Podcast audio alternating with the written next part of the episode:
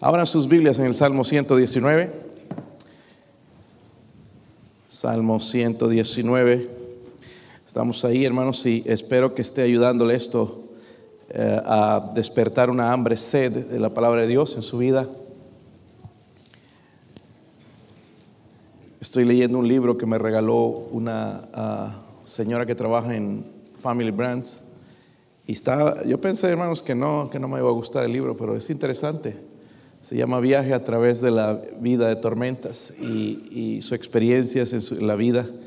Pero empieza contando cuándo fue salva y estuvo fiel en fuego en la iglesia hasta que su papá fue el que metió la pata. Ella quería bautizarse al día siguiente de ser salva y su papá dijo no. Entonces ella se empezó a enfriar, enfriar, enfriar, empezó a ser joven se consigue un trabajo y ya no venía a la iglesia, se apartó de Dios y las cosas empezaron a suceder y tremendos problemas, pero regresó y ahí es donde su vida entonces empezó a ver la mano de Dios otra vez en su vida. Y muy, interesante, hermanos, pero nosotros no le ponemos atención, pero qué triste es un cristiano que se aparta de la palabra de Dios. Y espero, hermanos, que eh, usted no lo haga y permanezca fiel. 119 versículos, 105 hermanos puestos de pie, son ocho versículos nada más.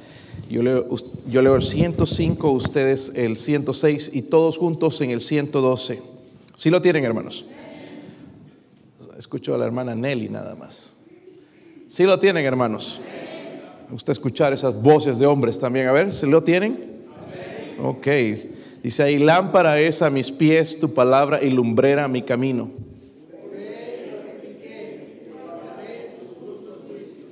Afligido estoy en gran manera, así estamos hoy. Vivifícame, oh Jehová, conforme a tu palabra.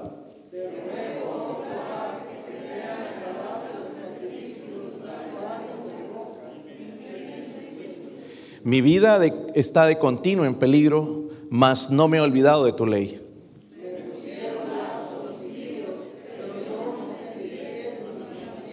Por heredad he tomado tus testimonios para siempre porque son el gozo de mi corazón. Mi corazón incliné a cumplir tus estatutos de continuo hasta el fin. Miren esas últimas palabras, dice de continuo hasta el fin. Que Dios nos ayude, Padre. Oro, Señor, por su presencia. Ayude, Señor, a su siervo, Dios mío, a predicar su palabra con la autoridad y el poder del Espíritu Santo. Señor, ruego, Señor, por su bendición, Señor.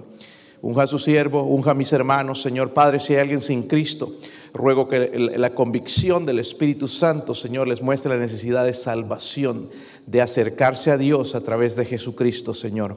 Pido, Señor, por su presencia en este lugar, Dios mío, en el nombre de Jesucristo. Amén. Pueden sentarse, hermanos. Llegamos a la otra letra del alfabeto hebreo, la, la letra Nun, ¿ok? Y habla de la confianza eh, sin fin de un creyente debería tener en la palabra de Dios. Confianza que un creyente debería tener en la palabra de Dios. Otra vez, confianza que un creyente debería tener en la palabra de Dios. Si son buenos con la Biblia, hermanos, váyanse a Hebreos 5. Si no, pongan atención nomás. Hebreos 5, versículo 12. Hay una verdad, hermana, sellada, una verdad sellada eh, con estas palabras del Señor ahí en el versículo 12. Cuando lo encuentren, digan amén. Dice, porque debiendo ser ya maestros, después de tanto tiempo tenéis necesidad de que os vuelva a enseñar cuáles son los rudimentos, los primeros rudimentos de las palabras de Dios. Y habéis llegado a ser tales que tenéis necesidad de leche. Imagínense aquí un hermanito que esté con su pacha, pepe, mamadera, biberón, bottle, como lo llames. ¿Te imaginas aquí mientras está en el mensaje? Sería ridículo, ¿verdad? Pero espiritualmente a veces estamos en esa, en esa condición. Dice, y no de alimento sólido. Miren el otro versículo. Y todo aquel que participa de la leche es que inexperto. Díganlo conmigo, es que inexperto en la palabra de justicia. ¿Por qué es que? Niño. Pero el alimento sólido es para los que han alcanzado madurez, para los que por el uso tienen los sentidos ejercitados en el discernimiento del bien y las del mal. Discernimiento, hermanos, necesitamos discernimiento, nos falta discernimiento. Son las palabras claves en estos versículos, son las primeras, debiendo ser. Debiendo ser. ¿Ya han leído la Biblia? Completamente. de Génesis a Apocalipsis, o la Concordancia, que es el último libro de la Biblia, ¿verdad? ¿Sí lo han leído, hermanos? Dice, nosotros, dice, y debiendo ser. ¿Y por qué será que cristianos todavía siguen en la sala cuna, espiritualmente hablando? Por la falta de madurez. La poca o ninguna confianza, hermanos, en poner en práctica la palabra de Dios. Estaba escuchando esta mañana de Dele Moody, hermanos, no sé si han leído la historia de Dele Moody. Léala, eh, eh, tengo un librito también si a alguno le interesa, cómo Dios usó a Dele Moody. Dele Moody, hermanos, no fue una universidad cristiana. Ahora, no le digo a un predicador que no estudie, porque debemos estudiar, especialmente en estos tiempos. Pero Dele Moody no tuvo la oportunidad, hermanos, de ir a una universidad cristiana, pero fue uno de los mejores predicadores en toda la historia. Dios lo usó increíblemente. Eh, sus campañas de avivamiento, hermanos, se llenaban, gente se convertía en grandes cantidades. Hubo un avivamiento aquí en los Estados Unidos a través de su ministerio. Luego eh, fundó también eh, el, colegio de, Instituto Moody, ¿verdad? Sigue la iglesia de Moody en Chicago, ya no es igual, pero sigue ahí.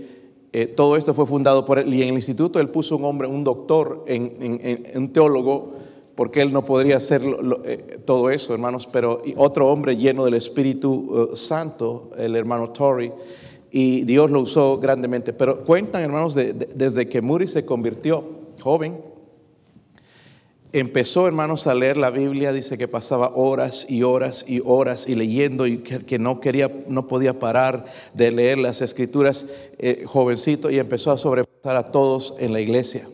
Y llegó a ser el hombre que Dios usó grandemente. Un día lo vamos a conocer en persona, hermanos, y vamos a hablar con él. Pero ¿qué fue lo que transformó su vida? Este libro, la palabra de Dios. Esto va a hacer una diferencia en nuestra vida. No importa, hermanos, si delante del mundo no somos nadie, delante de Dios podemos hacer grandes cosas. Pero necesitamos meternos en la palabra de Dios.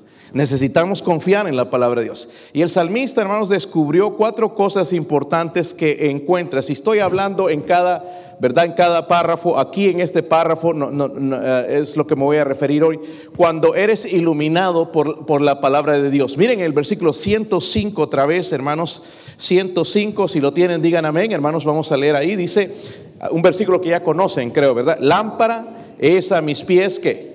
Qué bonito suena ese versículo.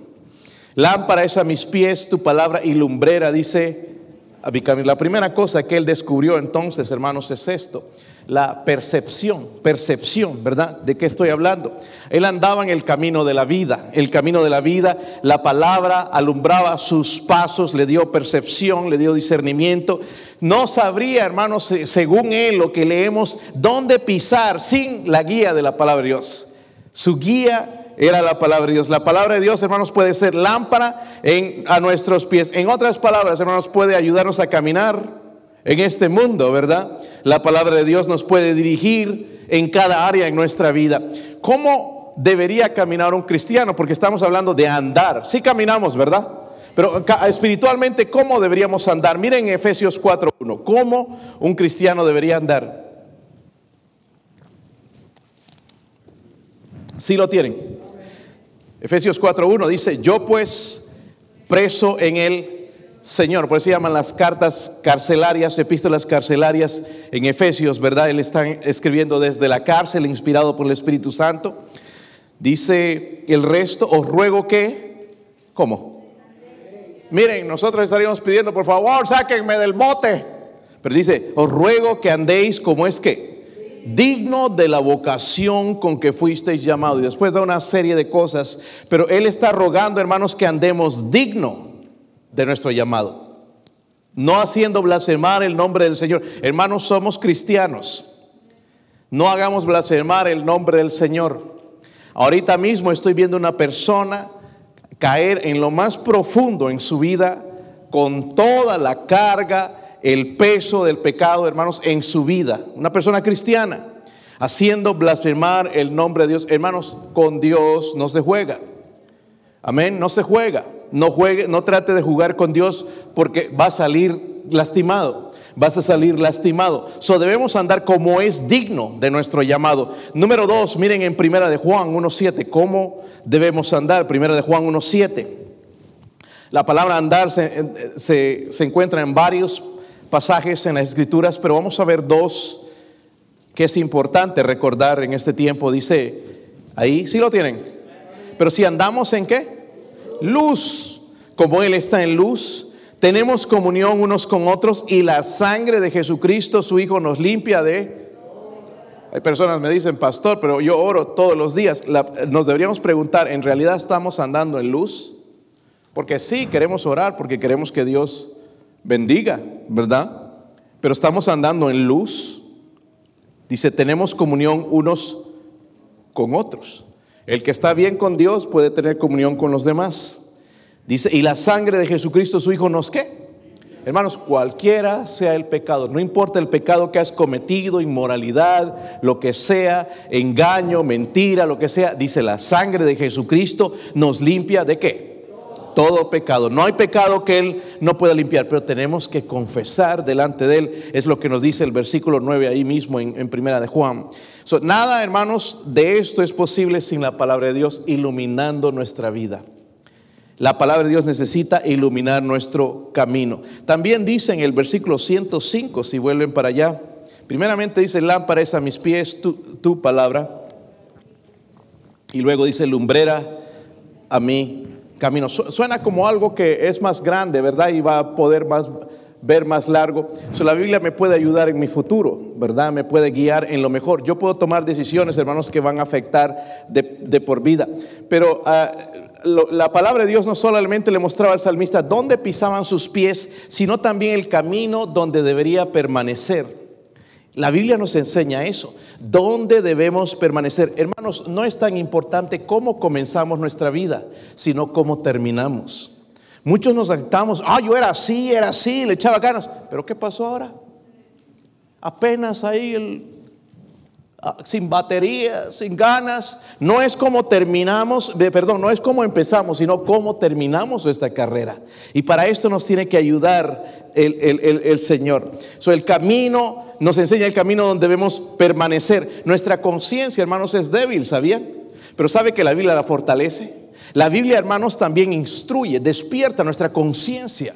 Porque a veces hacemos algo y nada nos dice nada, pero la, la palabra de Dios nos nos enseña, nos transforma.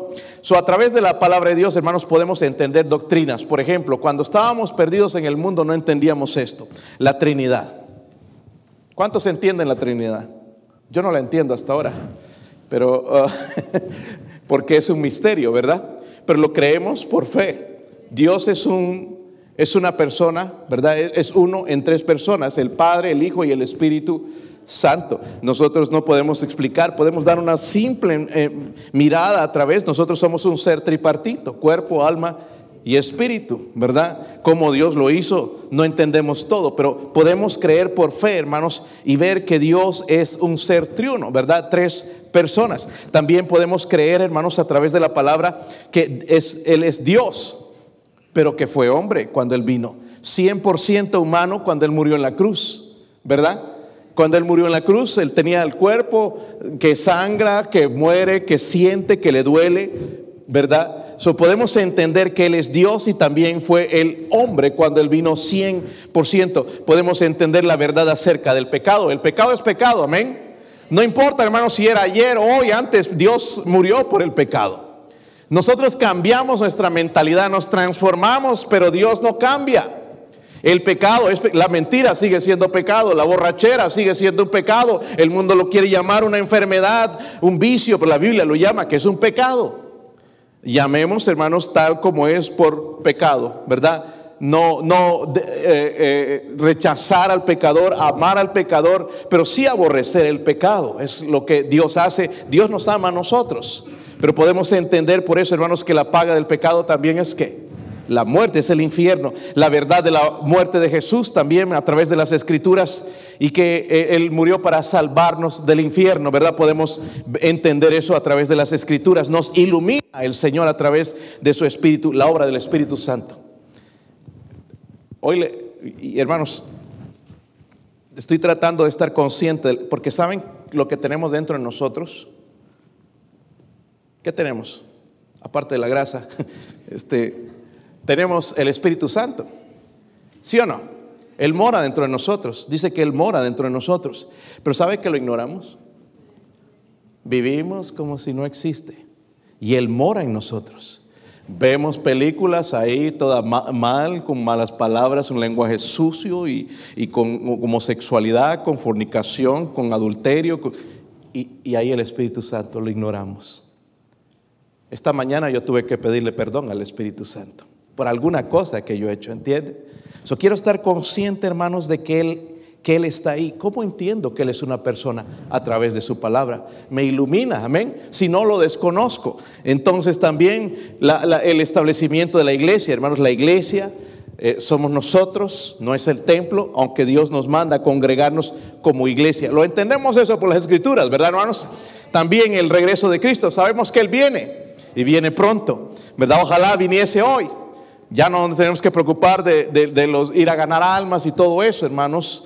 ¿verdad? Pero eh, Él va a regresar pronto. Habla, eh, podemos entender también o nos ilumina a, través de la Biblia, ¿verdad? Que de que va a haber resurrección de los muertos. Un día los muertos van a resucitar, unos para juicio, otros para vida eterna también. So, mire, Él nos da percepción primeramente. Segundo, miren el versículo 106. 106. Sí lo tienen, hermanos. Juré y ratifiqué que guardaré tus justos juicios. Afligido estoy en gran manera. Vivifícame, oh Jehová, conforme a tu palabra. Hermanos, yo no sé cuántas veces hemos leído esa frase, ¿verdad? Miren el versículo 108. Eh, te ruego, oh Jehová, que te sean agradables los sacrificios voluntarios de mi boca y me enseñes tus juicios. La otra eh, percepción que él tuvo, primero tuvo percepción, pero segundo también, hermanos, dio en su vida poder. Muestra una, primeramente una, e, él está determinado. No, el poder no viene, hermanos, así pidiendo, yendo, vos que dame poder, Señor, poder del cielo, que tenga poder. Eh, mire, primeramente hay una determinación de obedecer la palabra de Dios. No va a haber tal poder si yo no obedezco este libro. Necesito obedecer la palabra de Dios, pero esto es una decisión. Tú decides que tu cristianismo sea poderoso o sea mediocre. ¿Está bien? No es que Dios no tiene favor conmigo. Dios, hermanos, tiene favor para con todos. ¿Sí o no? El caminar con Dios es una decisión mía. ¿Están conmigo, hermanos? No es una decisión de Dios, es una decisión mía. Él quiere caminar conmigo, Él quiere darme poder. Amén. ¿Y cómo necesitamos ese poder? Ayer que hablaba con esta señora, ella fue, eh, fue, fue, militar, estuvo en el, en, el, ejército de los Estados Unidos, no es de aquí de Tennessee, pero se movió aquí, está trabajando en unas compañías donde visito y, y, y es ex militar, y ustedes saben, son rudos los militares y todo, pero se ha abierto bastante y empieza a contarme de su vida y, las cosas y la depresión que vino después de venir de la guerra y todas esas cosas traen tremenda depresión en ellos. Por eso yo aprecio estos hombres que, luchan por, la libertad de nosotros, ¿entienden? Y, bueno, tratando de, testificarle, le pregunté, ¿eres salva?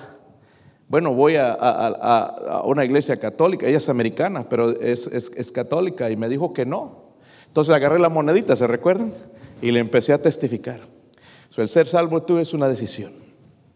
Y pues no nos dio tiempo y estoy orando, ojalá que el próximo martes ella pueda recibir a Cristo. Que eso, hermanos, toque su corazón. Le dejé un folleto también preparando para que ella pueda, para que el Espíritu Santo pueda trabajar en estos días que tiene que ser el Espíritu Santo, no puedo ser yo, aunque me, ve, me, veo en la desesperación de que ella se convierta y entender lo que Jesús le puede dar, una mejor vida, puede sacar esos malos pensamientos, esa vida que, que no tiene mucho propósito, puede sacar todo eso si deja de entrar a Cristo. Pero necesita poder, el poder de Dios. Hermanos, algo que debemos admirar aquí también, porque este hombre dice, afligido estoy en gran manera. Nosotros pensamos que estamos así, hermanos, y no estamos así. Nos aflige nuestra misma actitud a veces. A pesar de los muchos problemas, buscaba, hermanos, ser vivificado a través de la palabra de Dios. En el 108 dice, te ruego, oh Jehová, que te sean agradables los que voluntarios de mí.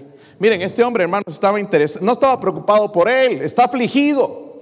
Nosotros estaríamos pensando, Señor, sácame de este problema, sácame de esta aflicción, de esta persecución, sácame de este problema de, de finanzas que tengo, etcétera, etcétera. Pero Él no está preocupado por eso. Él está preocupado, hermanos, de que Dios reciba gloria. Y esto es una señal de la madurez en la que debemos llegar. Leía en el libro ahora que está, escribió esta señora que ella hizo varios viajes a México con su iglesia y visitando allá iglesias en México y, llegaron a un lugar donde el pastor, el pastor, que es un doctor también y atienden allá a los mexicanos gratuitamente y me dicen gracias por ser como son, les dice este pastor a ellos eh, con, este grupo que fue, porque los otros grupos que vinieron antes, uno quejones, se quejaban de la comida, se quejaban del tiempo, se quejaban de la gente, se quejaban de todo, hasta que me cansé, los tuve que dejar ahí en la puerta del aeropuerto. Eso sucede a veces, porque estamos pensando en nosotros mismos. Hermanos, aprendamos de que la gloria pertenece a Dios. De que voy a pasar por esta prueba, este. Señor, ¿cómo es que puedes recibir gloria? Conmigo sufriendo. Porque vamos a sufrir, ¿sí o no? Miren nada más el matrimonio que te cargas. Estoy bromeando. Produce, hermanos, después de esto viene lo que queremos. Dice, vivifícame en tú. Queremos estar gozosos, pero hay antes, hermanos, algo. Él tiene que llevar la gloria y me va a dar ese, ese avivamiento, el poder que yo necesito. Miren las cosas que recibe este hombre. Primera percepción, iluminación, ¿verdad? Luego poder. Y miren el 109, hermanos. Si están ahí. Miren, mi vida está de continuo en peligro. Eso no podemos decir nosotros tampoco. Mas no me he olvidado de tú. Me pusieron lazos los impíos, pero yo no me desvié de tus mandamientos. Miren lo que hace la palabra de Dios, hermanos. Nos da protección. También es para nosotros, hermanos. Yo dije que no estamos en esta situación, mi vida, él dijo, mi vida está de continuo en peligro. El peligro de él era persecución, ¿verdad? Hemos visto antes. Sin embargo, él estaba bien conectado, bien comprometido con la palabra de Dios. Eso lo mantenía fuerte. En tiempos de prueba, hermanos, los que nos van a mantener fuertes, estar apegados a este libro. Hermanos, no se aparten, no lo abandonen. Es que, ¿de qué me sirve? Esta otra compañía, esa misma compañía donde visito, ya les comenté antes, hay un muchacho joven, uno de los eh, managers, muy inteligente, inteligente él, pero es ateo. Y ahorita entonces pasó algo, lo dejó la señora. Y recién casados un año. ¿Y saben cuál fue la primera queja que hizo? ¿Dónde está Jesús en esto? ¿Acaso que Dios no existe? Jesús está en el mismo lugar. Pero ¿para qué quiere a Jesús él? Para que le quite problemas, ¿verdad? ¿Sí o no? Él no pensaba así. So, la madurez espiritual me va a llevar a, darle gloria a Dios, dijimos hace un momento, ¿verdad? Ahora, cuando vemos estas palabras, mi vida está de continuo en peligro, hermanos. ¿Hay alguno que está siendo perseguido? La migra tampoco, ¿verdad? Este, nadie, ¿verdad? La suegra no te persigue. Quizás la conciencia es lo único que nos persigue.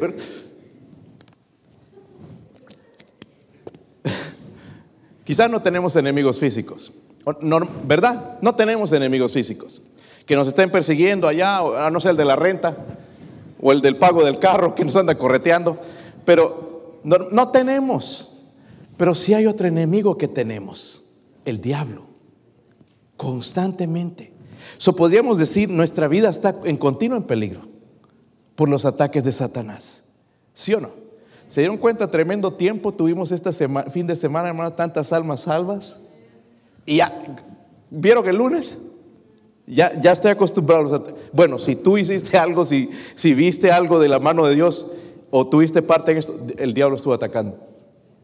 ¿Verdad? Miren en Efesios 6:12. Y esto es importante, hermano, búsquelo, sea, búsquelo ahí en la Biblia, por favor. Efesios 6:12. Protección de la palabra de Dios. Recuerde, el, el diablo es un enemigo espiritual y no trabaja solo. ¿Lo tienen? Efesios 6:12 dice, porque no tenemos lucha contra sangre y carne, Quizás no tenemos enemigos, ¿verdad? Físicos, sino contra qué? Principados, miren esto, contra potestades, contra los gobernadores de las tinieblas de este siglo, contra huestes espirituales de la maldad en las regiones que están aquí, estarán aquí. Sí, ¿verdad? Si algunos están por dormir, porque ahí lo tiene, ¿verdad? Demonio tal, duérmete niño, y te acaricia y que, cómo pega el sueño. Están en todo lado. No los vemos y llegamos a casa y están ahí. ¿Sí o no? A veces tienen la puerta más abierta ahí, ¿verdad? Pero miren el versículo 17, por eso nos dice la Biblia esto. Están ahí. Dice, tomad el yelmo de la salvación y la espada del Espíritu, que es la que ¿Cómo voy a luchar, hermano, si no entiendo la palabra de Dios, si no la leo, si no la busco, si no estoy desarmado? Protección. Es increíble, hermano. ¿Sabe dónde comienza a trabajar el diablo aquí? Qué increíble es este diablo que hasta habla, ¿verdad? ¿Lo ha escuchado hablar? Es tremendo.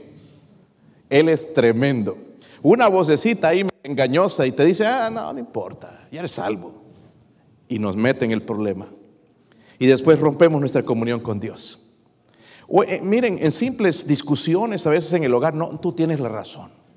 No te doblegues, esa no es la voz de Dios, ese es el diablo. Tú recuerda cómo te criaron, orgulloso. es la voz del diablo. Porque Dios dice, humillaos, ¿verdad?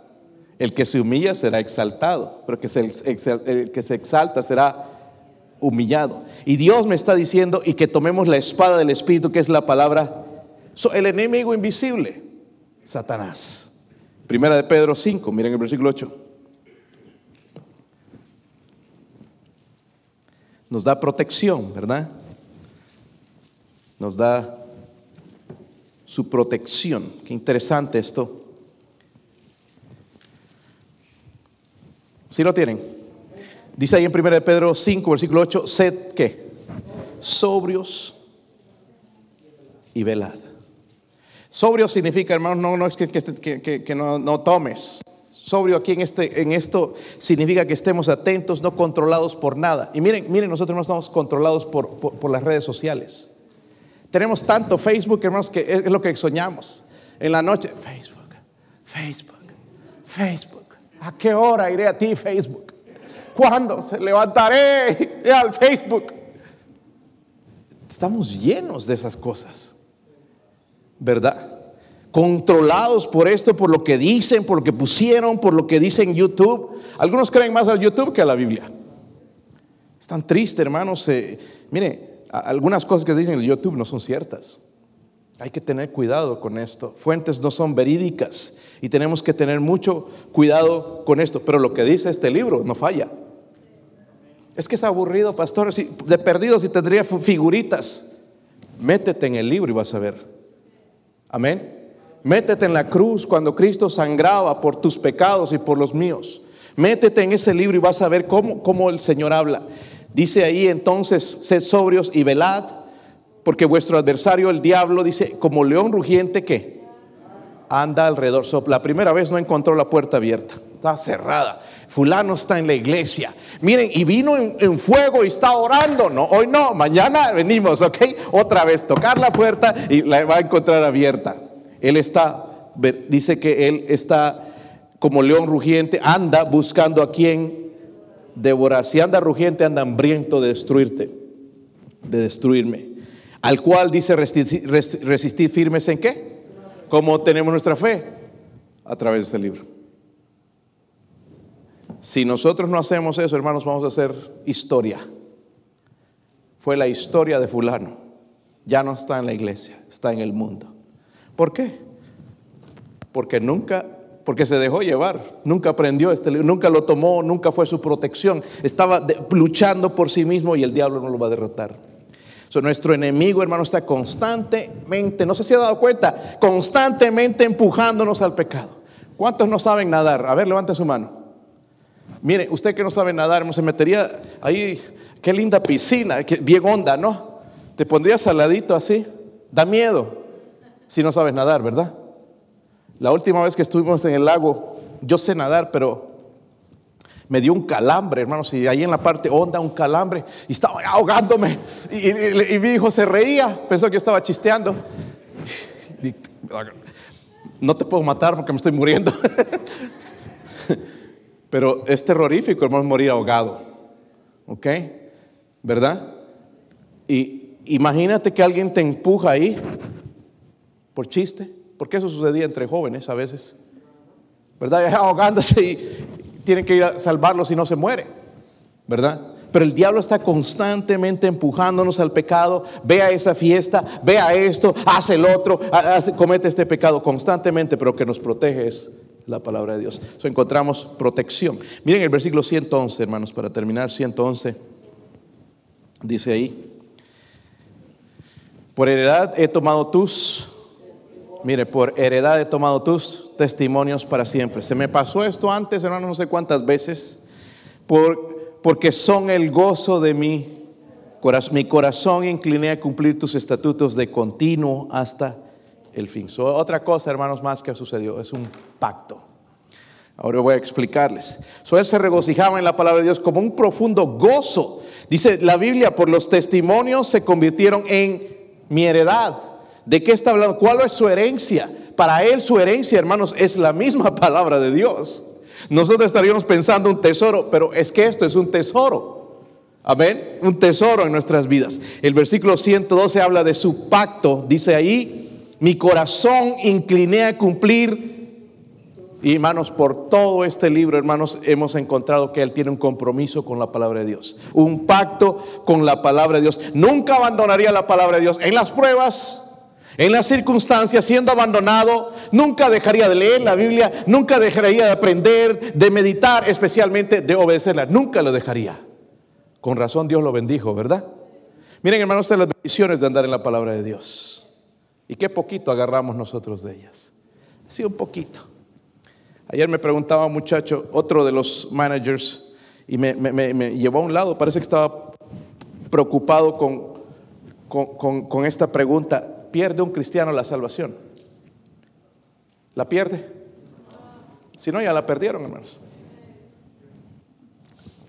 Entonces le fui y le expliqué lo que él pasó, hermanos, se ha apartado de Dios y se sentía como que no, ¿verdad? Y le di un consejo, mira, tú puedes caminar con Dios, es tu decisión, lo mismo que les dije a ustedes.